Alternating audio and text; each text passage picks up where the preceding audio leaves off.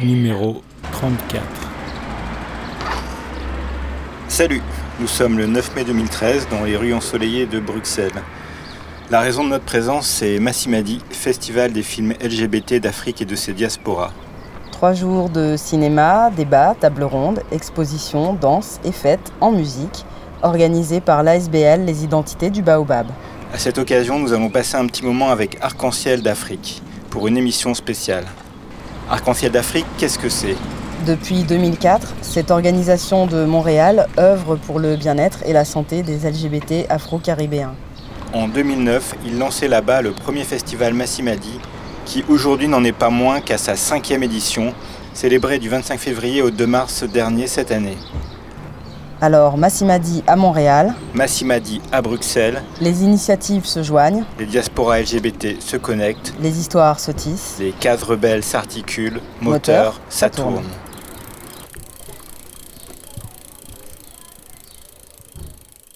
Il dit, euh, tu sais, quand cancer d'Afrique soit, il y a cancer d'Afrique fut. Moi, mon nom c'est Patricia Jean, je suis euh, coprésidente d'Arc-en-Ciel d'Afrique. Euh, habituellement, on voit tout le temps Maximadi à Montréal. On est tellement habitués à voir les posters parce qu'on travaille dessus tout le temps. Donc, juste arrivé ici en Belgique, on voit des posters qu'on connaît pas, une programmation qu'on connaît pas qui est écrit Massimadi dessus. On était vraiment excités. Puis depuis, j'ai été surprise de voir que pour la première année, un si grand succès. Il y a vraiment beaucoup de gens. J'aime l'ambiance, j'aime l'équipe. J'aime ça. La programmation est super intéressante. Euh, les affiches et tout, c'est très bien fait. Donc, euh, j'adore. Je suis- je suis euh, impressionnée. Voilà.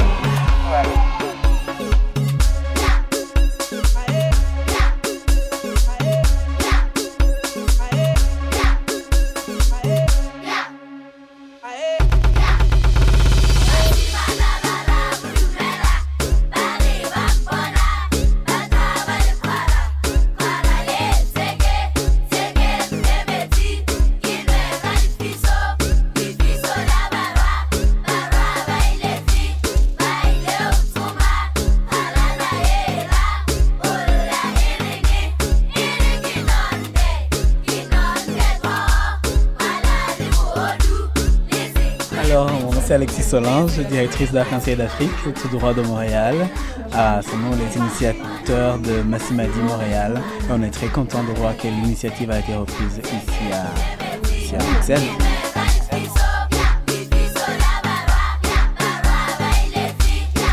Moi, c'est Laurent Lafontaine, je suis directeur adjoint de l'organisme Cancer d'Afrique. Euh, moi, c'est Sabrina Payet. Euh, J'ai été secrétaire euh, du conseil d'administration d'Arc-en-Ciel d'Afrique pendant quatre ans, donc entre 2009 et 2012.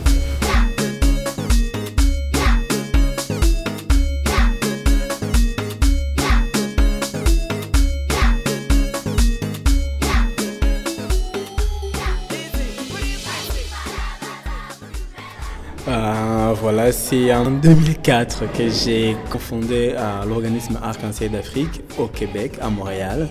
On était trois. Euh, L'idée venait de moi. Euh, cette idée de création d'Arc-en-Ciel d'Afrique venait de, euh, un peu comme le disait tout à l'heure Marthe, c'est le, fruit d'une frustration. C'est Alexis Moussangagna, Didier et Luc Doré, un Québécois. Ce qui s'est passé, ils ont Alexis a remarqué que on parlait beaucoup de la question homosexuelle, que il y avait des organismes pour les Asiatiques, GLAM, il y en avait un pour les Maghrébins, LM, tout ça. Mais on ne parlait jamais des Noirs, comme si ça n'existait pas chez les Noirs, et les Noirs eux-mêmes disaient que ça n'existait pas chez eux. Donc bon, les homosexuels noirs disaient, bon, on n'est pas censé exister. Et puis j'imagine que eux ils étaient, ils existaient, ils voyaient cette réalité-là. Donc ils ont dit, ils ont dit que, ben, faudrait avoir un organisme aussi pour les Noirs. Peut-être si on a un organisme pour les Noirs, les Noirs viendraient et puis se sentiraient, parce que ça, ça laisse après les aider à, à, à, à reconnaître ce qu'ils sont aussi et puis à s'affirmer, à s'épanouir en, en, tout en étant ce qu'ils sont, homosexuels et noirs. Quand je suis arrivé au, Canada en 1998, à ce moment-là, j'avais 25 ans. je savais que j'étais gay, je venais du Rwanda et au Rwanda il y avait, euh, c'était un silence absolu en lien avec l'homosexualité. En arrivant au Canada, je me suis rendu compte que oui, le Canada acceptait des gays. Euh, il y avait même beaucoup d'avancées sur tout ce qui concernait les les, pas des mariages à ce moment-là, on reconnaissait ce qu'on appelle les conjoints de même fait. Ah, donc c'était au moins pas criminalisé, c'était un débat qui était déjà sur la place publique. Donc moi j'étais intéressé, j'ai trouvé ça intéressant de pouvoir faire mon coming out, de ne plus vivre le silence tel que je le vivais au Rwanda. Ce qui fait qu'une année plus tard, j'ai fait mon coming out. J'en ai parlé d'abord à mon beau-frère, puis à ma sœur. Et en 2002, j'ai fait le travail. Je suis allé jusqu'au Rwanda pour rencontrer ma mère et lui dire que j'étais gay. Parce qu'à ce moment, j'avais 29 ans. Il y avait une pression aussi familiale de me marier. Alors pour moi, c'était important de rendre des choses claires. Et comme je venais de finir l'université, j'étais diplômé, euh, je me suis engagé à, à travailler pour la coopération internationale. Quatre mois au Sénégal, neuf mois au Cameroun. Et là, j'ai rencontré des gays et des lesbiennes qui étaient au Sénégal, qui étaient au Cameroun, qui m'ont rappelé que moi, je suis au Canada. Et en tant qu'une personne qui est au Canada, j'avais toutes les chances, toute cette possibilité, toute cette protection que le pays me donnait. Et je me rendais compte que malgré tout ce que j'avais, tout ce que les Noirs, gays, lesbiennes au Canada avaient, tout ce que cette communauté noire au Canada a, on ne jouit pas nécessairement de ses droits. On continuait à regarder des choses qui se passent en Afrique en disant, chez nous ça n'existe pas, au Rwanda ça n'existe pas, au Cameroun ça n'existe pas, au Sénégal ça n'existe pas, on n'a jamais vu des Noirs gays, des Noirs gays ça n'existe pas. Je me suis dit, Peut-être que je ne suis pas le seul qui est dans le coin, tout seul en train de, pleurer, de pleurnicher. Peut-être qu'en sortant et en créant l'association et en devenant visible, en ayant une, une action structurée, politisée, visible, représenter une communauté invisible, peut-être qu'il y aura d'autres personnes qui pourront se joindre. Alors on a commencé à 3 en 2004. Maintenant en 2013, on est plus de 500 personnes avec des actions beaucoup plus concrètes. Ça, on pourra en parler un peu plus en détail. Mais c'est vraiment cette idée, cette raison pour laquelle on a commencé l'organisme. C'était pour être plus visible, plus représentative, euh, puisqu'on se rendait compte qu'on était complètement invisible. Quand on faisait par exemple la fierté gay, la Gay Pride à Montréal, ça tombait même le premier du mois euh, d'août. Et en même temps qu'il y avait un festival, un carnaval à Toronto, donc tous les Noirs de Montréal quittaient pour aller à Toronto, ce qui faisait que même dans la fierté gay, dans la Gay Pride, on ne voyait pas de Noirs. Donc cela ajoutait encore ce préjugé que tous les Noirs sont des homophobes. Alors on était fatigué de pouvoir porter ce fardeau d'homophobe alors que nous-mêmes, on est victime de cette homophobie. Donc c'était important pour nous de sortir de, profiter de nos droits, de, jouer de nos droits et d'imposer aussi cette existence à nos frères noirs qui, pour eux, on devait rester dans le silence, on devait rester dans le placard. En tant que groupe, on pouvait retourner dans nos communautés, les enseigner, leur faire comprendre que peut-être l'homophobie c'est lié à l'ignorance, leur faire comprendre c'est quoi être gay, euh, que ce n'est pas une affaire de blanc, que ce n'est pas une affaire euh, euh, contagieuse, qu'on n'a pas attrapé ça, qu'on a toujours été ça, mais que nos communautés ou nos pays ne nous permettaient pas d'être nous-mêmes. Donc c'est vraiment ça qui a, qui, a, qui a amené à la création de la Cancer d'Afrique. Toi, dans la migration ou après dans le choix de rester euh, au Québec, est-ce que ça a un lien avec l'homosexualité ou pas du tout? Comment ça s'est construit par rapport à ça? Il y a plusieurs raisons qui font que des gens euh, fuient leur pays, quittent leur pays et s'installent dans un autre pays. L'homosexualité en fait partie des raisons pour lesquelles euh, je suis resté au Canada. par contre, c'est pas la seule chose. Moi, je viens du Rwanda. Vous savez ce qui s'est passé au Rwanda en 94, le génocide.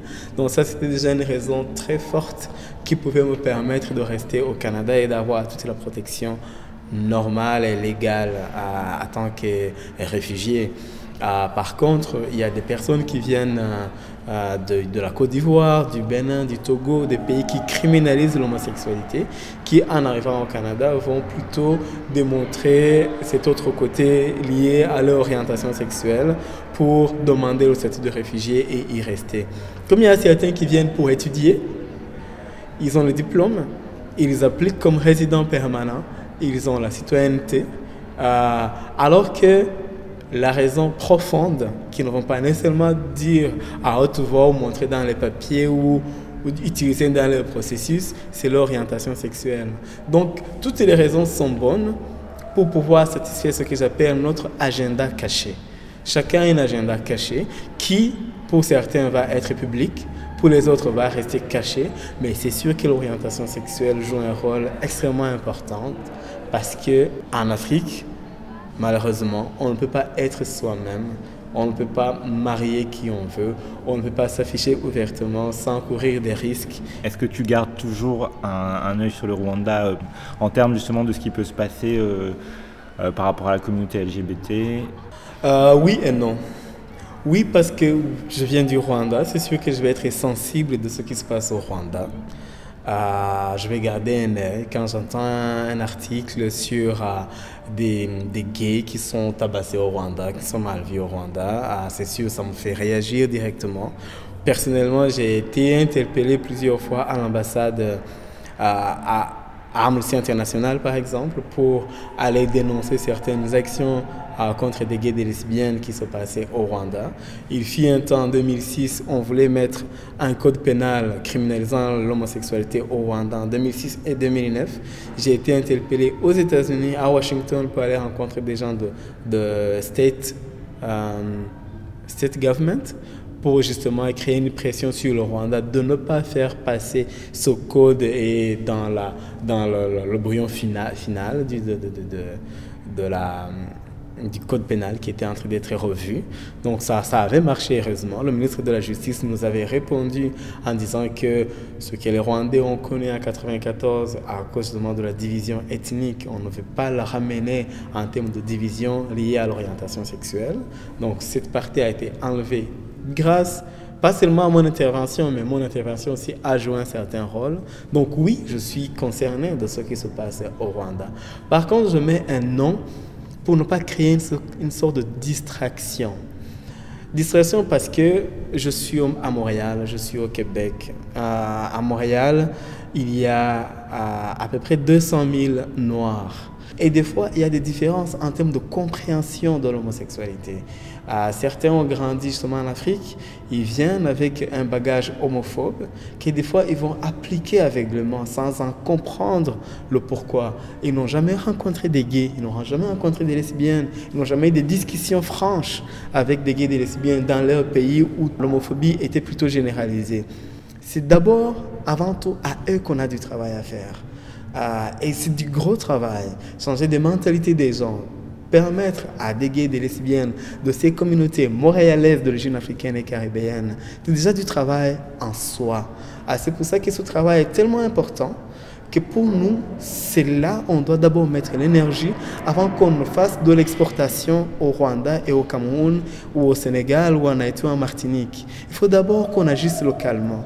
Et aussi, au-delà de ça, euh, il faut que on puisse aussi agir au niveau de la diaspora africaine.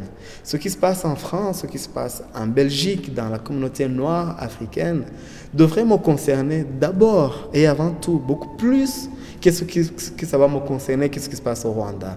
C'est pour ça que je dis, avec l'Afrique, on va collaborer on va apporter notre grain de sel. S'ils ont besoin de, de, témoignages, je peux utiliser le Canada pour d'où qui peut me protéger. Je peux parler en tant que gay, en tant que travesti, en tant qu'étrangère. Et même être écouté à la radio rwandaise tout en étant au Canada. Mais l'initiative rwandaise doit venir du Rwanda, doit grandir du Rwanda. On peut collaborer, on ne peut même pas aider parce qu'on ne veut pas apporter quoi que ce soit. On ne veut pas être accusé de paternaliste, de encore le Nord qui influence le Sud. Non, on veut que des initiatives viennent localement, qu'on collabore un peu, mais qu'on ne garde pas toujours cette vision, on est au Rwanda, on va intervenir au Rwanda. Non, l'intervention, on doit la faire là où on est. Il y a des gays, il y a des lesbiennes, il y a des bisexuels, il y a des transgenres qui viennent d'Afrique des Caraïbes, qui sont à Montréal, qui sont isolés dans leur communauté, qui sont seuls, qui n'ont pas de personnes à qui en parler. Il faut qu'ils sortent de leur isolement. Il faut qu'ils viennent nous voir. Il faut qu'ils viennent dans les endroits de socialisation. Ils n'ont pas besoin de faire le coming out. S'ils ne sont pas prêts à faire la sortie du placard, c'est pas grave. Même s'ils décident de rester dans le placard, au moins qu'ils soient bien et qu'ils se rendent compte qu'il y a un endroit où ils peuvent venir de temps en temps discuter. Donc c'est vraiment d'abord et avant tout pour le bien des LGBT afro-caribéens qui sont à Montréal.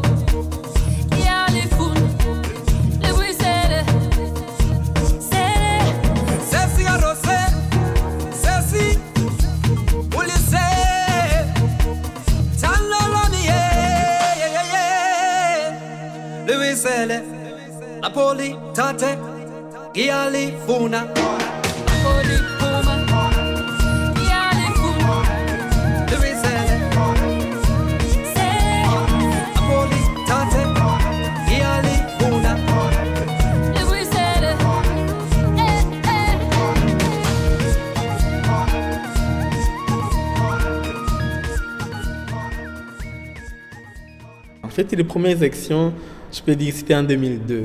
Je venais de finir, euh, je venais d'avoir un diplôme universitaire, euh, l'équivalent d'une licence maîtrise. au Canada, c'est un bac, un bachelor en informatique. Et j'ai commencé un site internet où, qui permettait aux gens de se rencontrer euh, et à travers lequel on exposait des, des, des articles qui concernaient la communauté noire, africaine, gay, lesbienne. Et c'est autour de ce site que des gens du Sénégal à Dakar commençaient à se rencontrer. Les gens de la Côte d'Ivoire pouvaient avoir ce qu'on appelle des dates, euh, des rencontres. Et c'est à travers ce site qui s'appelle gayafrique.com que le monde a commencé aussi à se restructurer. Donc, en Côte d'Ivoire, il y a eu une association qui a commencé qui s'appelait Arc-en-Ciel Plus. En, Sénégal, quelque chose de semblable. Au Cameroun, bon, ça a été comme les embryons de ce, des associations avec ce, site internet. Et donc, en 2004, en commençant à Cancer d'Afrique, comme on était beaucoup orienté international à ce moment-là, on se disait, à Cancer d'Afrique peut être, va être enregistré. Euh, le Canada peut nous le permettre. Par contre, une association gay qui commence en Ouganda ne pourra même pas être enregistrée. Mais nous, on peut la reconnaître. Et en le reconnaissant, on peut le, présenter ou en parler à Elga euh, ou à Igorok aux États-Unis ou à Amnesty International. Donc on voulait un peu s'imposer comme euh, liaison, comme intermédiaire de ces associations naissantes à des grandes organisations existantes puisqu'on voulait, en tant que diaspora, à créer à ce pont. Par contre, ça, ça n'a pas beaucoup réussi parce que, bon, d'abord l'Internet, donc ces associations existantes pouvaient contacter tout de suite ILGA ou d'autres associations existantes, et aussi les grandes associations européennes ou occidentales veulent faire affaire directement avec des associations africaines sans passer par la diaspora. Donc du coup, la diaspora est, est est mis de côté doublement. C'est pour ça qu'il y a des initiatives qui, peuvent naître en France et tout vont avoir difficilement des, subventions, qu'une initiative semblable qui naît au Cameroun va avoir des subventions venant de France ou de la Hollande ou de l'Australie. Donc il y a encore une autre forme de paternalisme ou de, de néocolonialisme qui existe beaucoup dans la communauté LGBT et nous dans lequel on veut en fait s'interposer en disant il y a quelque chose de malsain qui est en train de se créer. Et Massim a dit la manière qu'il est en train de, se, de, se, de, grandir avec euh, l'idée qu'on a commencé à Montréal et avec cette idée qui est reprise en Belgique, on voit les leaders noirs qui prennent cette initiative, qui veulent être leurs propres maîtres de leurs actions, sans que justement les grandes organisations occidentales blanches viennent encore dire quoi faire à des petits noirs immigrants qui viennent d'arriver ou aller dire en Afrique quoi faire. Donc il y a une certaine prise de conscience où ces noirs de la diaspora veulent faire quelque chose qui les concerne eux-mêmes. Et ça, en commençant à Cancer d'Afrique, en commençant à Massimadi, on ne savait pas que ça allait prendre cette, cette, tournure. On voulait que ça prenne cette tournure, mais on n'avait pas de moyens. Alors voir que ça, ça commence à être, à inspirer un peu partout, c'est vraiment, ça me fait chaud au cœur. Ah, je vous assure que quand je suis arrivé ici il y a deux jours et que je voyais des affiches de Massimadi un peu partout, que je me souvenais que c'est moi qui ai proposé son nom, en 2009 à, à, au conseil d'administration en disant comment on va appeler notre festival. Puis je dis, tiens, il y a Massissi, Madivinez en Haïti pour dire gay et lesbienne de façon péjorative. Peut-être récupérons son nom, Massissi, Madivinez, créons quelque chose d'ensemble, Massimadi, un peu comme la négritude. Les Noirs ont pris le mot nègre pour créer tout un mouvement qui est devenu la négritude. Alors, on prenait deux mots péjoratifs, Massissi et Madivinez, pour créer Massimadi. Et ce même mouvement, ça reprend en Belgique. Ça m'a fait vraiment quelque chose de waouh! je me voyais comme est-ce que je suis père, est-ce que je suis mère de ça, mais c'était très fort. C'était un sentiment effectivement d'accomplissement. et puis voir que l'équipe ici, c'est une équipe mature, euh, qui a une expérience, une expertise, qui, qui a pu faire tout ce genre d'exposés, des affiches, une belle salle, des belles présentateurs, présentatrices. C'était comme, c'était l'apogée de tout ce qu'on pouvait espérer. Ouais, effectivement, ça me fait beaucoup chaud au cœur. Je vais nous faire pleurer. Hein. Quand on commence une association, euh, on fait d'abord le meilleur de cette association. On veut créer cette unité. C'est après qu'on commence à se rendre compte de toutes ces différences. Les gens qui viennent d'Afrique, les gens qui viennent des Caraïbes, euh, les gens qui sont nés euh, au Canada, ceux qui sont arrivés plus tard. Aussi être reconnus par cette communauté. Moi, je suis arrivé en 98, six ans plus tard, je commence une association. Des gens pouvaient se dire, mais lui, qu'est-ce qu'il a à nous apporter que nous, on n'a pas pu? Pourquoi lui et non nous? Euh, Ces genres de problèmes pouvaient surgir, mais il fallait justement en être beaucoup plus consciencieux. C'est avec le temps que j'ai dû apprendre sur le tas, sur la volonté de faire, sur la volonté de créer cette unité, et aussi en croisant d'autres mouvements. Par exemple, je fais partie du mouvement panafricaniste euh, des Montréalais, des gens qui réfléchissent beaucoup sur l'avenir de l'Afrique, comment faire tomber les, les, frontières, comment créer une langue commune si possible, à la place du français, la place de l'anglais. Est-ce que ces langues dans lesquelles nous les Noirs on se rencontre et on, on, doit se parler dans ces langues qui ne sont même pas nos propres langues et qui des fois, c'est une réalité, vont disparaître. Par exemple, la réalité sur homosexuels, quand on parle de gays, de lesbiennes, ce n'est pas nécessairement une réalité africaine. Peut-être que les Africains ont d'autres façons d'appeler des choses et qui dit une appellation différente, des fois aussi dit une autre conception complètement différente. Donc il fallait aussi en être conscient de ça.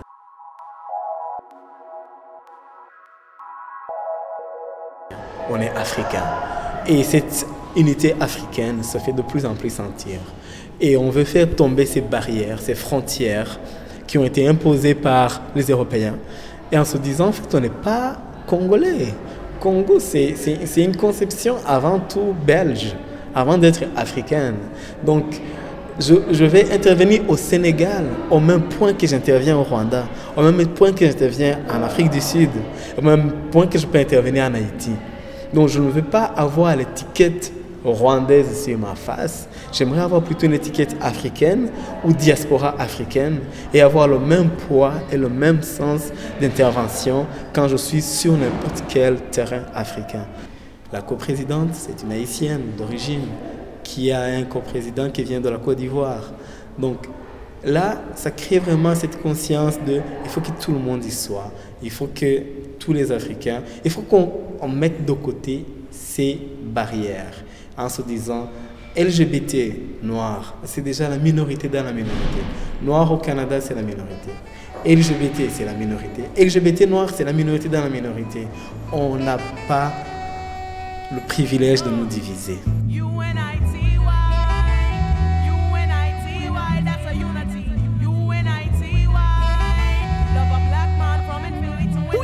a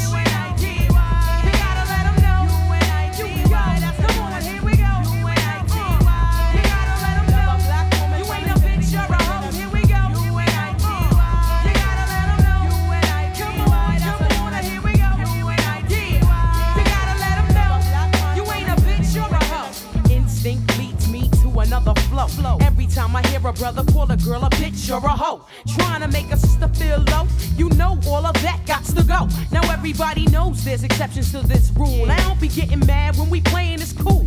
But don't you be calling me out my name. I bring rap to those who disrespect me like a dame. That's why I'm talking. One day I was walking down the block, I had my cut off shorts on, right? Cause it was crazy hot.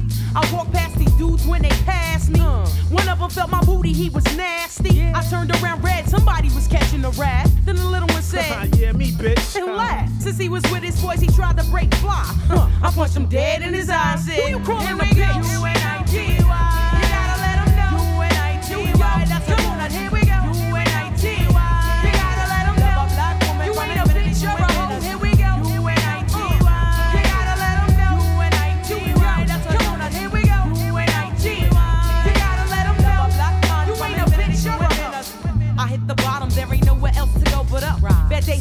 give you an attitude and you erupt. Right. And take it out on me, but that's about enough. You put your hands on me again, I put your ass in handcuffs. I guess I fell so deep in love, I grew dependency. I was too blind to see just how it was affecting me.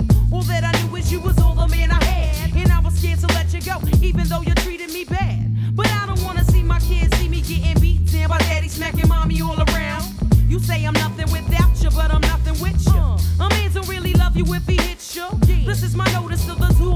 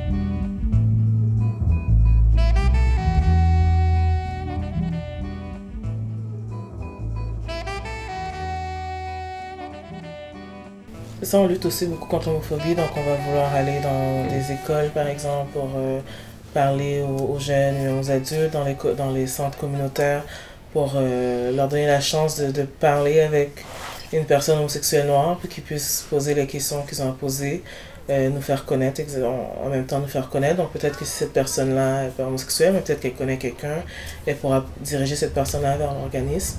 On essaie aussi de faire beaucoup d'activités sociales pour briser l'isolement. Euh, donc on a, euh, comme Laurent disait, le, le- la discussion causerie à chaque dernier vendredi du mois. On a aussi, euh, pour les, le comité des femmes, on a ce qu'on appelle le drop-in, qui est tout, tout récent. Ça fait à peu près six semaines qu'on a commencé ça. Donc c'est chaque jeudi de 10, 17h à 20h, donc de 5h à 8. C'est juste, bon, elles se présentent et puis on parle et puis tout simplement, elles peuvent venir. On a des films sur place euh, avec des thèmes LGBT qui peuvent écouter, euh, juste parler. Puis on a remarqué que les, des fois ils viennent, ils ont juste besoin de parler de n'importe quoi d'autre. Pas forcément de, de, la réalité LGBT, mais juste n'importe quoi. Elles sont à l'aise de savoir que c'est des gens qui vivent exactement la même réalité qu'elles, qu'elles sont des femmes, qu'elles sont noires, donc afro-caribéennes, qu'elles sont lesbiennes ou bisexuelles. Donc c'est ça. Puis on fait aussi euh, des barbecues, on essaye de... Tout type d'activité, ça dépend vraiment des- de, la, de la période. hein. Donc euh, c'est ça. On veut leur permettre de socialiser, puis de voir des, des, des personnes comme nous. là. Il faut qu'on ne se sente pas tout seul. On cherche beaucoup à donner des services aux gens, être là physiquement, là, sur place, à participer à des, à des conférences, à donner même euh, des, des conférences, à, aller directement dans les places qui ont besoin d'intervention ou à permettre des activités sociales qui permettent aux gens de, ça, de briser l'isolement puis de rencontrer d'autres personnes. Voilà.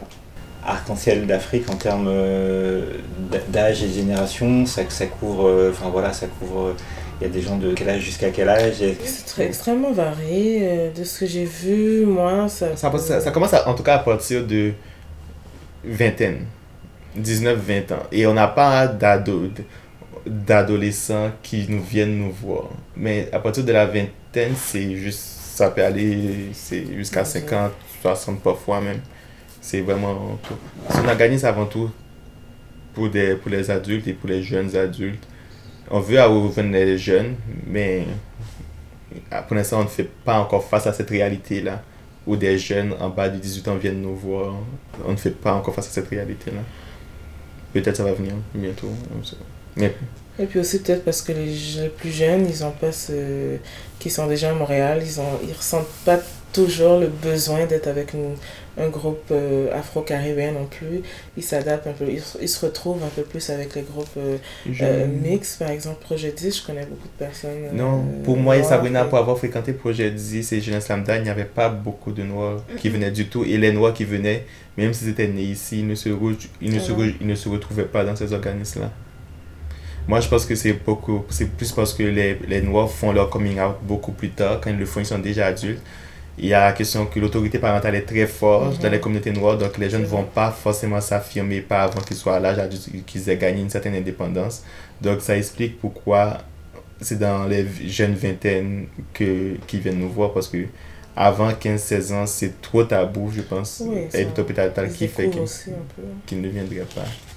Parce que euh, même à Jean Samda qui, qui fait face à pour les jeunes de 14 à 26 ans, 14 à 25, c'est là que j'y allais avant. Et il y avait très très très peu de Noirs qui je, je, je pense que pendant les 5 années que je suis été là, je peux compter sur mes doigts de la main combien de Noirs qu'on a vu. Ouais. Et puis ceux qui venaient ne restaient pas longtemps. Il y avait toute cette question-là que c'est ce que je disais, les Noirs qui venaient des organismes québécois, des fois, ils ne se retrouvent pas parce que c'est pas leur réalité, c'est pas ce qu'ils vivent forcément. C'est notre culture aussi. Non. Il y a toute la question de racisme qui est encore présente, même s'il n'y a pas un racisme flagrant, comme c'est vrai qu'il n'y a pas de racisme flagrant, mais toute la question culturelle le racisme subtil, beaucoup- il y a encore une sorte de ségrégation de la société, ça qu'on dit telle activité c'est pour les blancs, telle activité c'est pour les noirs, telle musique c'est pour les blancs, telle musique c'est pour les noirs. Donc, il y a encore cette présence-là que des fois les gens vont sortir dans, le village, ils vont, ils vont pas retrouver leur culture là-bas. Donc, c'est pour ça qu'il y a ce déchirement entre la, la communauté et leur orientation sexuelle. Parce que quand ils vont dans leur communauté, il n'y a pas de présence, il n'y a pas une visibilité de leur orientation sexuelle, ils doivent cacher leur orientation sexuelle.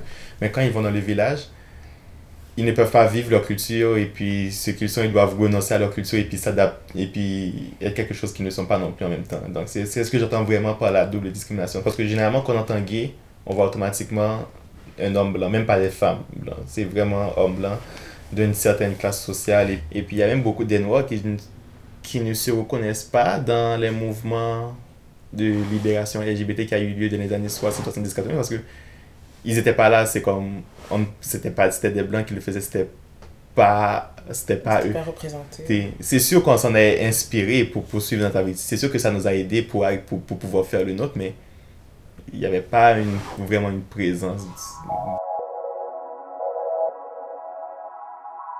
Quand tu vas trouver les noms, tu vas dire, ok, mais qui veut commencer à s'affirmer et puis aller de l'avant pour dire qu'on existe, euh, ils sont plus là.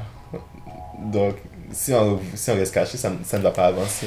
Faut, faut prendre notre place pour dire à, nos communautés oui. Dans nos, dans nos communautés où ça qu'on dit que oui, on existe et puis on doit exister. Faut, faut être ouvert à la réalité de- des homosexuels parce qu'on est là. En même temps, faut prendre notre place dans le village aussi pour dire qu'il n'y a pas que des, des blancs, classe moyenne, catholiques qui sont gays. Tu dis le gris que je connais très bien, qui font des interventions, qui vont dans les écoles, mais ils vont aussi dans des, euh, dans des euh, centres culturels. Et eux autres aussi, bon, ils, ils m'avaient expliqué à quel point que c'était un peu difficile pour eux d'aller s'intéresser à la question LGBT chez les, les Afro-Caribéens parce que, bon, quand ils arrivent devant un groupe, une classe, et c'est ça, c'est deux intervenants blancs qui veulent leur parler de comment être gay et noir. Donc ils sentent déjà là que c'est ils sont pas à leur place, c'est pas à eux de, de en tant que, bon, si je dis blanc, ça inclut des Européens, des Canadiens, tout ça, euh, c'est pas à eux, en tant que blancs, d'aller carrément leur, leur, leur dire c'est quoi leur réalité qui est complètement différente de la leur. Euh, et en effet, ils ont la difficulté à trouver des intervenants noirs qui veulent en effet aller s'afficher à cause de plusieurs raisons, la famille, la religion, tout. Donc, euh, si quelqu'un veut me parler de c'est quoi la réalité d'être lesbienne et, et noire, et c'est un homme blanc qui vient me parler de ça, je je suis désolée, mais tu vois, donc c'est à peu près ça.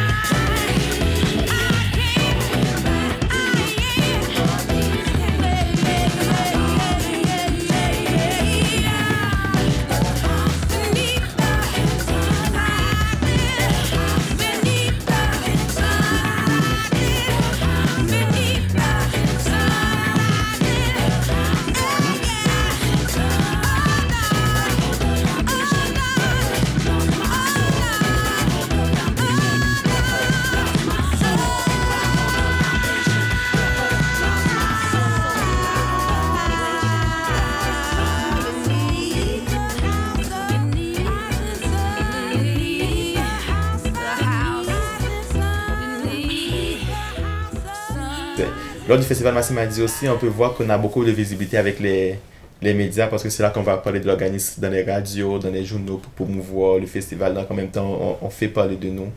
Et puis, ça nous donne une visibilité. On participe aussi à la Fierté Gay. On marche à la Fierté Gay en août pour encore une fois parce qu'on veut montrer que ça existe, qu'on est là. Mais en plus de ça, on a fait, on a réalisé plusieurs documentaires. Oui. Un euh, qui va même passer à Massimadi euh, Bruxelles, c'est euh, Être soi-même, qui a été réalisé par euh, Laurent. Oui, ça fait partie des documents qu'on peut dire qu'on a réalisé de produits. C'est un document visuel. Justement, on a voulu le réaliser parce qu'on a vu qu'il n'y avait pas de document visuel parlant de la réalité des, des Noirs gays à Montréal. Donc, c'est un court documentaire de, de 14 minutes qui raconte ces trois jeunes. Un jeune Kenya au Canada d'origine haïtienne. Un- Un Camerounais, puis Une Guadeloupéenne. une Guadeloupéenne. oui, et qui raconte comment ils ont passé à travers des, des préjugés raciaux et homophobes qui s'affirment et qui sont bien avec ce qu'ils avec ce qu'ils sont. C'était dans le but de, de montrer des, que des jeunes en questionnement peuvent se reconnaître, que pas seulement des jeunes en questionnement, que d'autres gens peuvent voir, ou voir cette réalité-là qu'il y a, qu'il y a des homosexuels gays noirs. À 16-17 ans, bon, je suis en train de découvrir que suis homosexuel. Je me souviens, c'est- c'était vraiment de vivre deux vies. C'était d'avoir tous les jours un- euh, une espèce de, de 3 tonnes de briques euh, sur le dos à chaque jour. Lorsque je venais de faire mon coming out, effectivement, euh, il fallait absolument se- s'éloigner du stéréotype. Même c'était, même pour la famille, la partie de la famille qui était au courant, c'était comme rassurant pour eux que je ne corresponde pas au stéréotype. Turn me around. I'm gonna keep on walking, keep on talking, marching up to freedom. Ain't gonna let homophobia. Turn me around, turn me around, turn me around. Ain't gonna let homophobia. Turn me around, keep on walking, keep on. Le mois de février, c'est le mois de l'histoire des Noirs, depuis plus de 30 ans au Canada.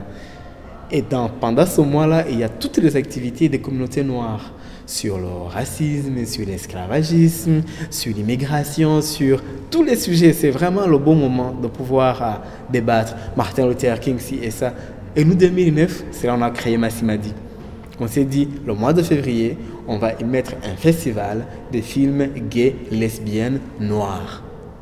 Les gens m'ont dit, mais non, vous, c'est plutôt gay lesbienne, donc vous devez aller pa- parmi les gays et lesbiennes. Nous, on leur dit, non, nous, on est d'abord noirs. Donc, ce qui est noir doit nous concerner aussi. Le mois de février nous concerne en tant que noirs, mais noirs aussi en tant que gays. Comme on va parler de féminisme dans ce mois-là, les féministes vont parler de ça.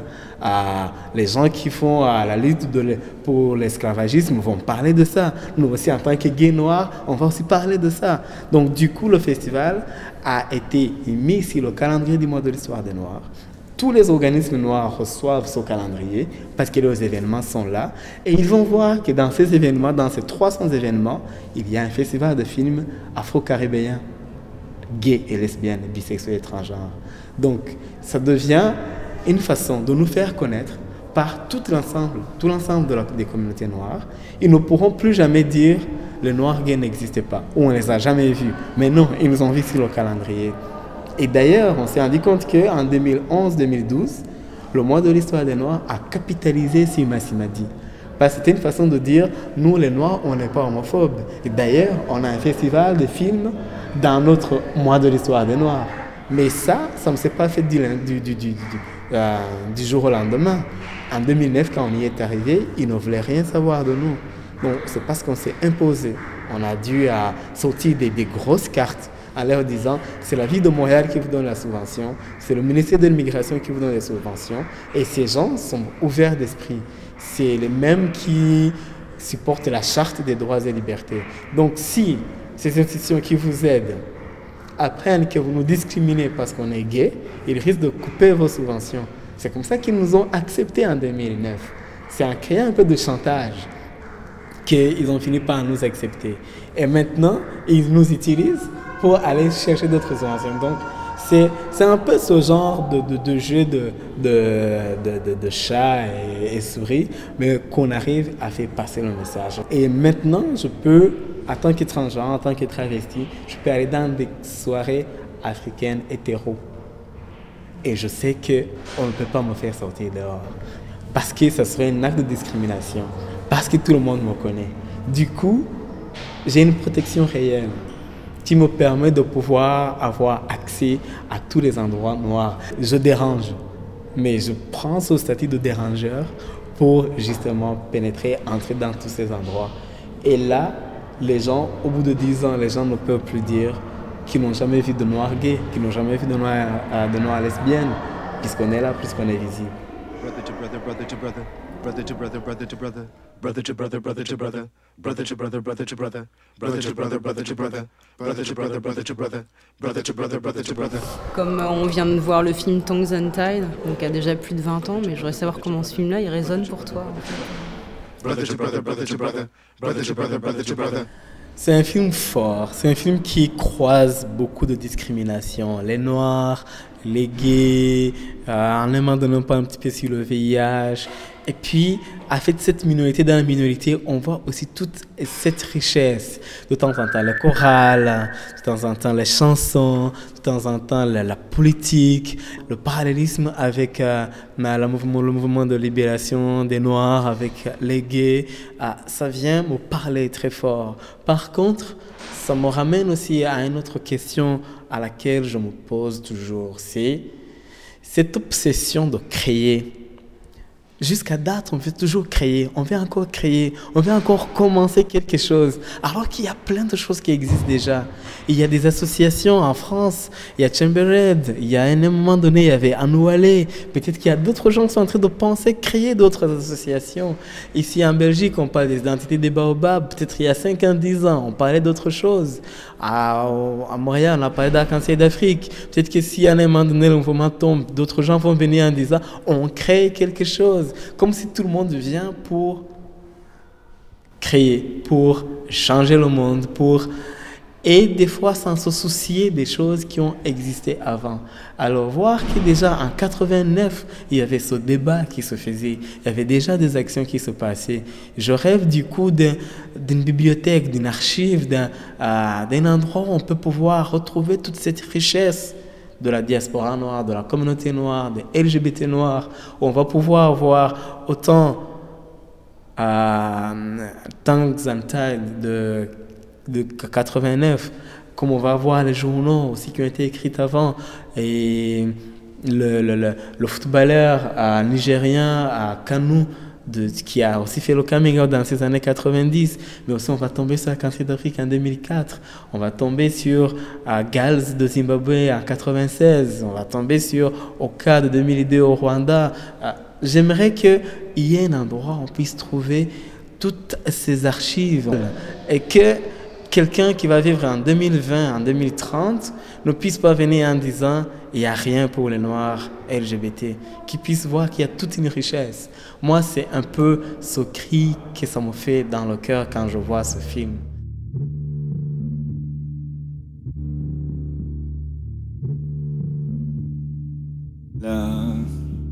From our connected differences, As a black feminist, lesbian, black transgender individuals. black feminist, lesbian,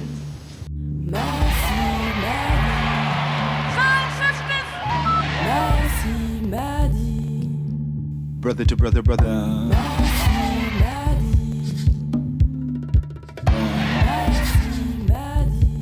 Amazing and beautiful. Brother to brother, brother.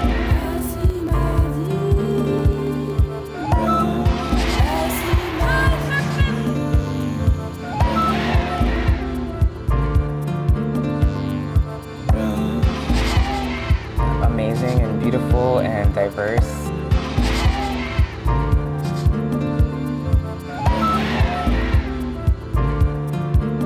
Brother to brother, brother.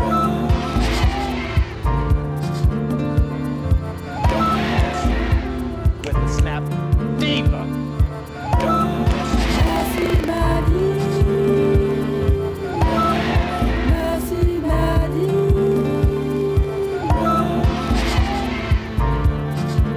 Black transgender individuals. Brother to brother, brother.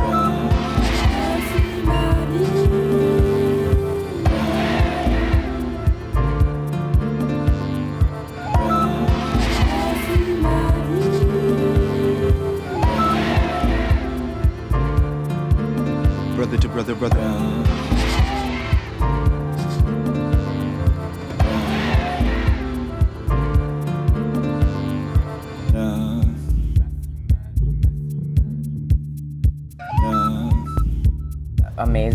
Beautiful and diverse.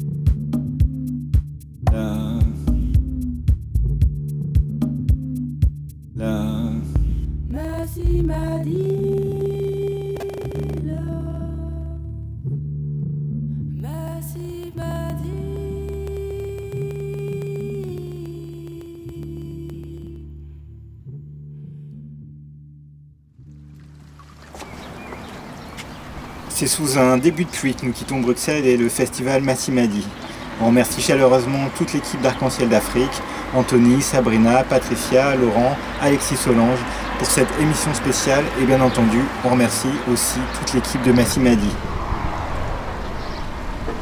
Pour ce qui est de la musique, vous avez écouté Oskido et Candy avec le morceau Tsamandebele, Mafikuzulo et Uhuru pour le morceau Kona, Queen Latifah avec le morceau UNITY, Toshiri Hagon et Michel Ndegeocello pour une reprise de House of the Rising Sun, extraite de l'album de Ndegeocello qui s'appelle Pour une âme souveraine, album entier consacré à Nina Simone.